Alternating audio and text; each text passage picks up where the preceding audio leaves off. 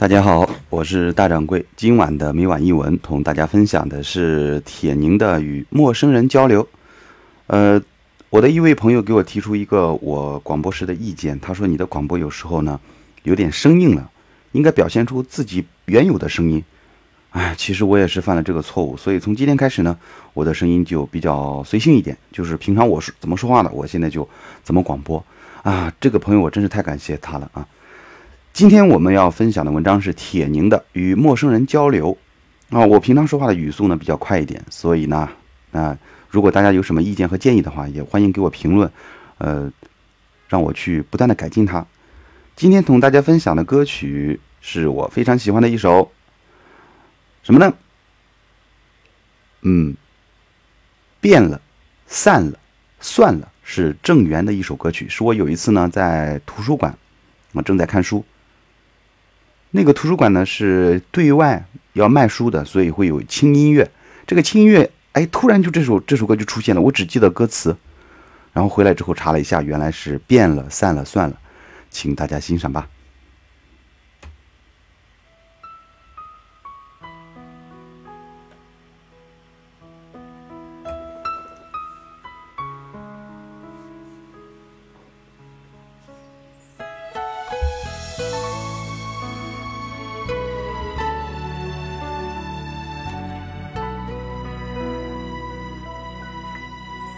当你我都变了，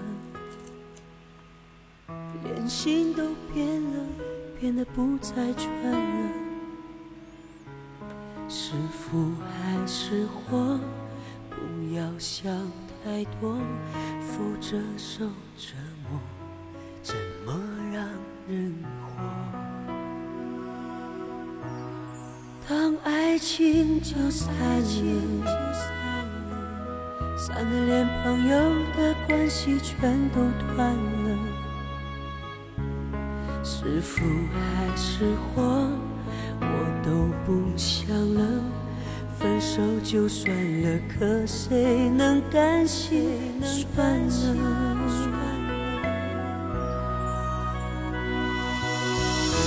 变了散了就算了，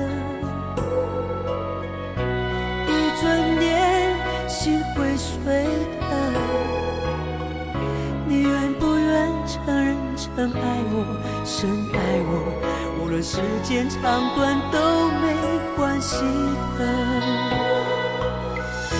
将就这样僵持着，一退却就崩溃的，若分手以后偶尔还能想起。我，就算天也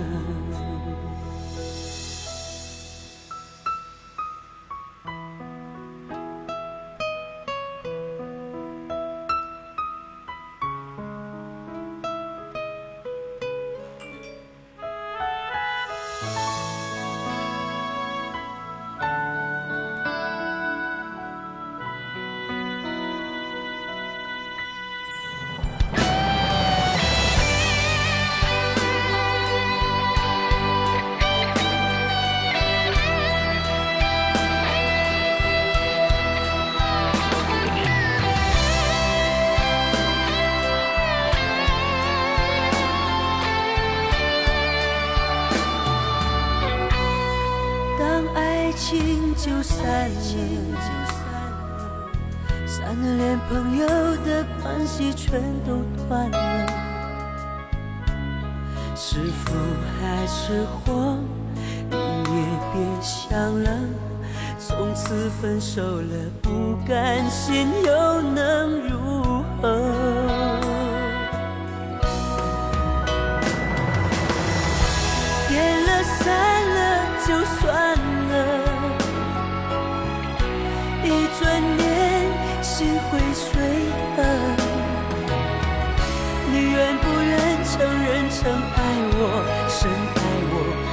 时间长短都没关系的，将就这样僵持着。一退却就崩溃了。我分手以后，我还能想起我，就算天也阴了，我还会默默含情看着。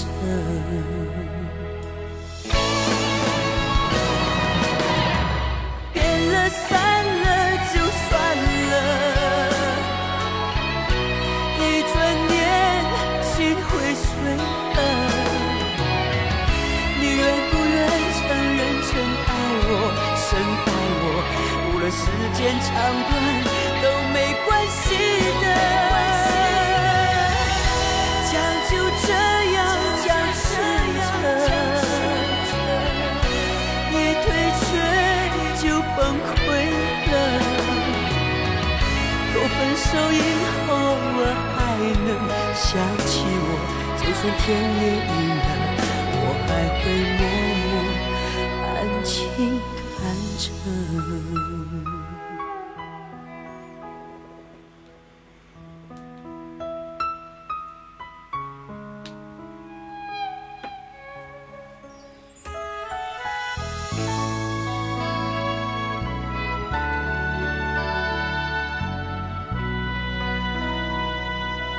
一首郑源的《变了散了算了》，送给大家。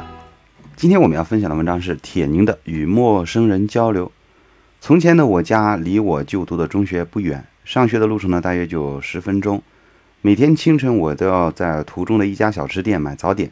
那年我十三岁，念初中一年级，正是深挖洞、广积粮的时候，因此一入学便开始了拉土、抠坯、挖防空洞。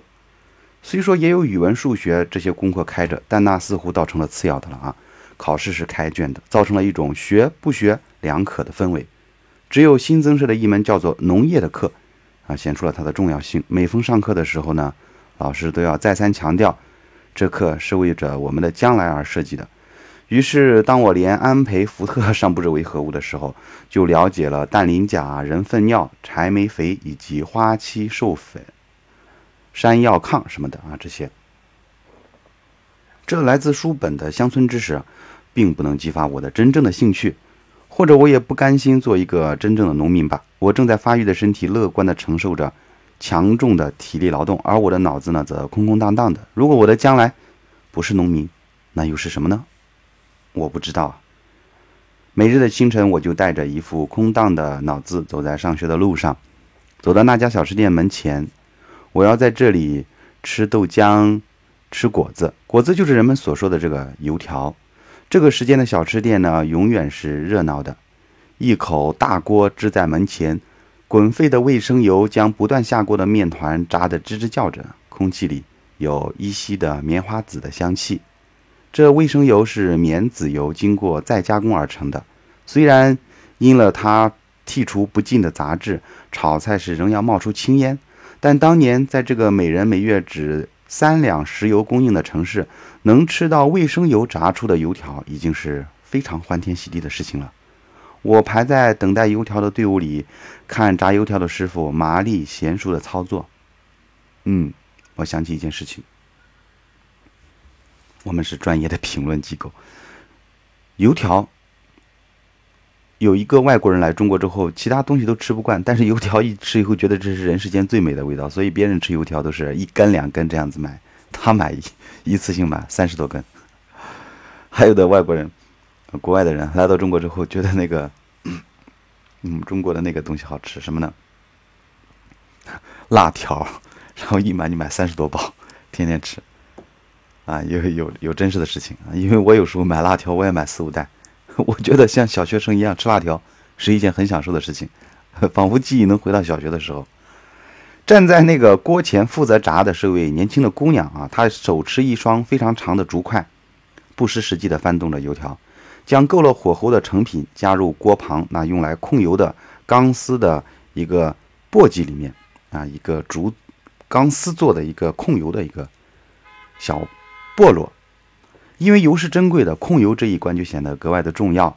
他用不着看顾客，只低垂着眼睑，做着属于自己业务范围的事情，翻动捞起。但他的操作是愉快的，身身形啊，身身材，也因了这愉快的劳作而显得十分的灵巧。当他偶尔因擦汗把脸抬起时，我发现他长得人非常的好看。他那新鲜的肤色，从那白帽檐下掉出来的栗色的头发，那纯净专注的眼神，他的一切，真的好美。在我当时的年岁啊，还无法有词汇去形容一个成年女人的美，但一个成年女人的美却真实的震动着我，使我对自己充满了自卑，又充满了希望。关于美女，那是我知道的太少，即使见过一点可怜的图片呢，也觉得。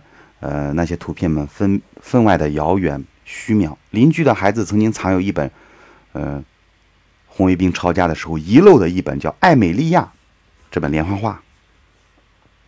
莎士比亚这个关于美女的悲剧故事啊，吸引过我，可我并不觉得那个艾美利亚美丽。再就是家中剩余的几张旧照片了啊，那唱片封套上精美的画面也曾令我赞叹不已。天鹅湖中奥维利塔飘逸的舞姿。索尔维塔，呃，索尔维格之歌上，原韵府先生设计的那韵致十足、装饰性极强的少女头像，她们都美，却可望不可及。唯有这炸油条的姑娘是活生生的，可以感觉和捕捉的美丽。她使我空荡的头脑骤然满荡起来，使我发现原本也是个女性，使我决意要向着她那个样子美好的成长。啊，这个作者是个女孩子的。以后的早晨，我站在队伍里，开始了我细致入微的观察，观察他那两条辫子的梳法，他站立的姿态，他擦汗的手势，脚上的凉鞋，头上的白布帽。当我学着他的样子，将两条辫子紧紧并在脑后时，便觉得这已大大缩短了我和他之间的距离。当寒冷的冬季，我戴上围巾，又故意拉几下，几缕头发散出来时，我的内心立刻充满了愉快。日子在我对他的模仿中，生着情趣。脑子不再空荡，盯着黑板上的弹鳞甲，我觉出一个新的我，一个自己正在我身上诞生。后来我搬了家了，再后来我真的去了有着柴煤肥和山药炕的那个广阔的天地，其实说的就是下乡这个事情我不能再光顾那家小吃店了。当我在乡间路上，在农民的院子里遇见陌生的新媳妇时，总是下意识地将他们同那位炸油条的姑娘相比。我相信他们都比不上她。直到几年后，我返回城市，又偶尔路过那家小吃店时，发现那姑娘还在，铁锅仍旧沸腾着，他仍旧手持细长的竹筷在那里拨弄。他的栗色头发已经剪短，短发在已染上油斑的白帽子边纷飞。他还是用我熟悉的那姿势在擦汗。他抬起脸来，脸色使人分不清是自然的红润，还是被炉火烤得通红。他没有了昔日的愉快，那已然发胖的身形也失去了从前的灵巧。他满不在乎地扫视着排队的顾客，嘴里满不在乎地嚼着什么。这咀嚼使他的操作显得缺乏专注和必要的可靠，就仿佛那篮子里的油条其实都是被他嚼过的。我站在锅前，用一个成年的我审视那更加成年的他，初次怀疑起我少年时代的审美标准。因为站在我面前的实在只是一名普通的妇女，此刻他正从锅里抽出筷子，指着我说：“哎，买油条后头排队去。”他的声音略显沙哑，眼光疲惫而又烦躁，好像许多年来他从未有过愉快，只一味的领受着这油烟和油锅的煎熬。我匆匆的向他指给我的后头走去，似乎要丢下一件从未告知他人的往事。还似乎害怕被人识破。当年的我，专心崇拜的，就是这样一位妇女。又是一些年过去了，生活使我见过了许多好看的女性，中国的、外国的、年老的、年轻的。那炸油条的师傅们无法与她相比。偶尔的想起来，仿佛只为着证实我的少年是多么幼稚。又是一年过去。一个不再幼稚的我，却又一次光顾那家小吃店了。记得是秋天的一个下午，我乘坐的一辆面包车在那家小吃店门前抛锚了。此时门口只有一只安静的油锅。于是我走进店内，我看见他独自在柜台里坐着，头上仍旧戴着那顶白帽子，帽子已被油烟沤成了灰色。他目光涣散，不时打着大而乏的哈欠，脸上没有热情。却也没有不安和烦躁，就像早已将自己的全部无所他求的交给了这店这柜台。柜台里只是打着蔫儿的凉拌黄瓜。我算着，无论如何，他不过四十来岁。下午的太阳使店内充满金黄的光亮，使那几张铺着干硬塑料布的餐桌也显得温暖柔和。我莫名的生出一种愿望，非常想告诉这个坐在柜台里打着哈欠的女人，在许多年前我对她的崇拜。小时候我常在你这儿买油条，我说。现在没有，她漠然的告诉我，我有印象。现在没有。那时候您天天站在锅前，我说：“你要买什么？现在只有豆包。”他打断我：“您梳着两条又粗又长的辫子，穿着白凉鞋，你，你到底想干什么？”他几乎怪我打断了他的呆坐，索性别过脸不再看我。我，我只是想告诉您，那时候我觉得您是最好看的人，我曾经学着您的样子打扮我自己。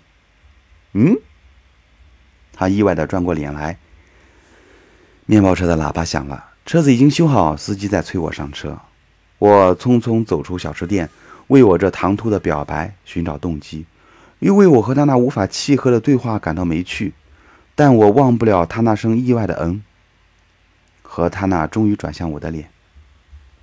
我多么愿意相信，他相信了一个陌生人对他的赞美。不久。当一又一个新鲜而嘈杂的早晨来临时，我又乘车经过这个小吃店，门前的油锅又沸腾起来，还是他手持竹筷在锅里拨弄。他的手上，他的头上，又有了一顶雪白的新帽子，栗色的卷发又从帽檐里滚落下来，那些新烫旧的小发卷为他的脸增添着活泼和妩媚。他以他那本来发胖的身形，正竭力再现着从前的灵巧。那是一种更加成熟的灵巧。车子从店前时一晃而过，我忽然找到了那个下午我对他唐突表白的动机。正因为你不再幼稚，你才敢向曾经启发了你少年美感的女性表示感激，为着用这一份陌生的感激再去唤起她那爱美的心意。那小吃店的门口该不会有“欢迎卫生检查团”的标语吧？城市的饮食业总要不时迎接一些检查团的。那小吃店的门前会不会有电视摄像机呢？也许某个电视剧组正借用这店做外景地。我庆幸我的车子终究是一晃而过。我坚愿，我坚信，愿意坚信，他的焕然一新，分明是听见了我的感激。当你克服着虚荣走向陌生人，平淡的生活里。处处会充满陌生的魅力，这就是我们的今天分享的铁凝的与陌生人交流。每个人会因为别人的赞美而变得自尊起来吗？或许有吧。我记得我在前面的节目中推荐过一部电影，叫《被嫌弃的松子的一生》，这部电影对我影响很大。第二对我影响大的电影呢，就是。《十二怒汉》是一九五几年的一部片子，我看了好多遍好多遍。我特别喜欢那种黑白的电影，就是他没有什么特技啊什么的，他就依靠他的剧情。《十二怒汉》讲的就是十二个男人在一间房子里，那其中有一个有一个这个配角，其实里面哈，我个人感觉是没有配角的，每个人都是主角。其中有一个角色。他就因为他孩子啊的问题，他有莫名的自尊，所以在审判的时候呢，他就加入了个人的情感因素在里面。有时候我觉得一个人一辈子做一件事情是幸福的，有时候又觉得一个人一辈子做一件事情显得不快乐、窝囊。那后来我想通了，专业还是不专业，这个人快乐还是不快乐，是由他个体决定的。每一个个体都是独立的。那么我们只能通过语言或者文字，还有影像，来互相让我们独立的个体能够有一条通道，暂时的和对方心意相连。就像我们读古诗一样，读到感动的地方，我们就能和古人对话。所以呢，不要吝惜我们的赞美，用我们的赞美，或者用我们的和陌生人的交流，来彼此打通，两个独立个体的一个桥梁吧。这就是今晚的每晚一文，铁凝的与陌生人交流。我是大掌柜，我们明天见吧。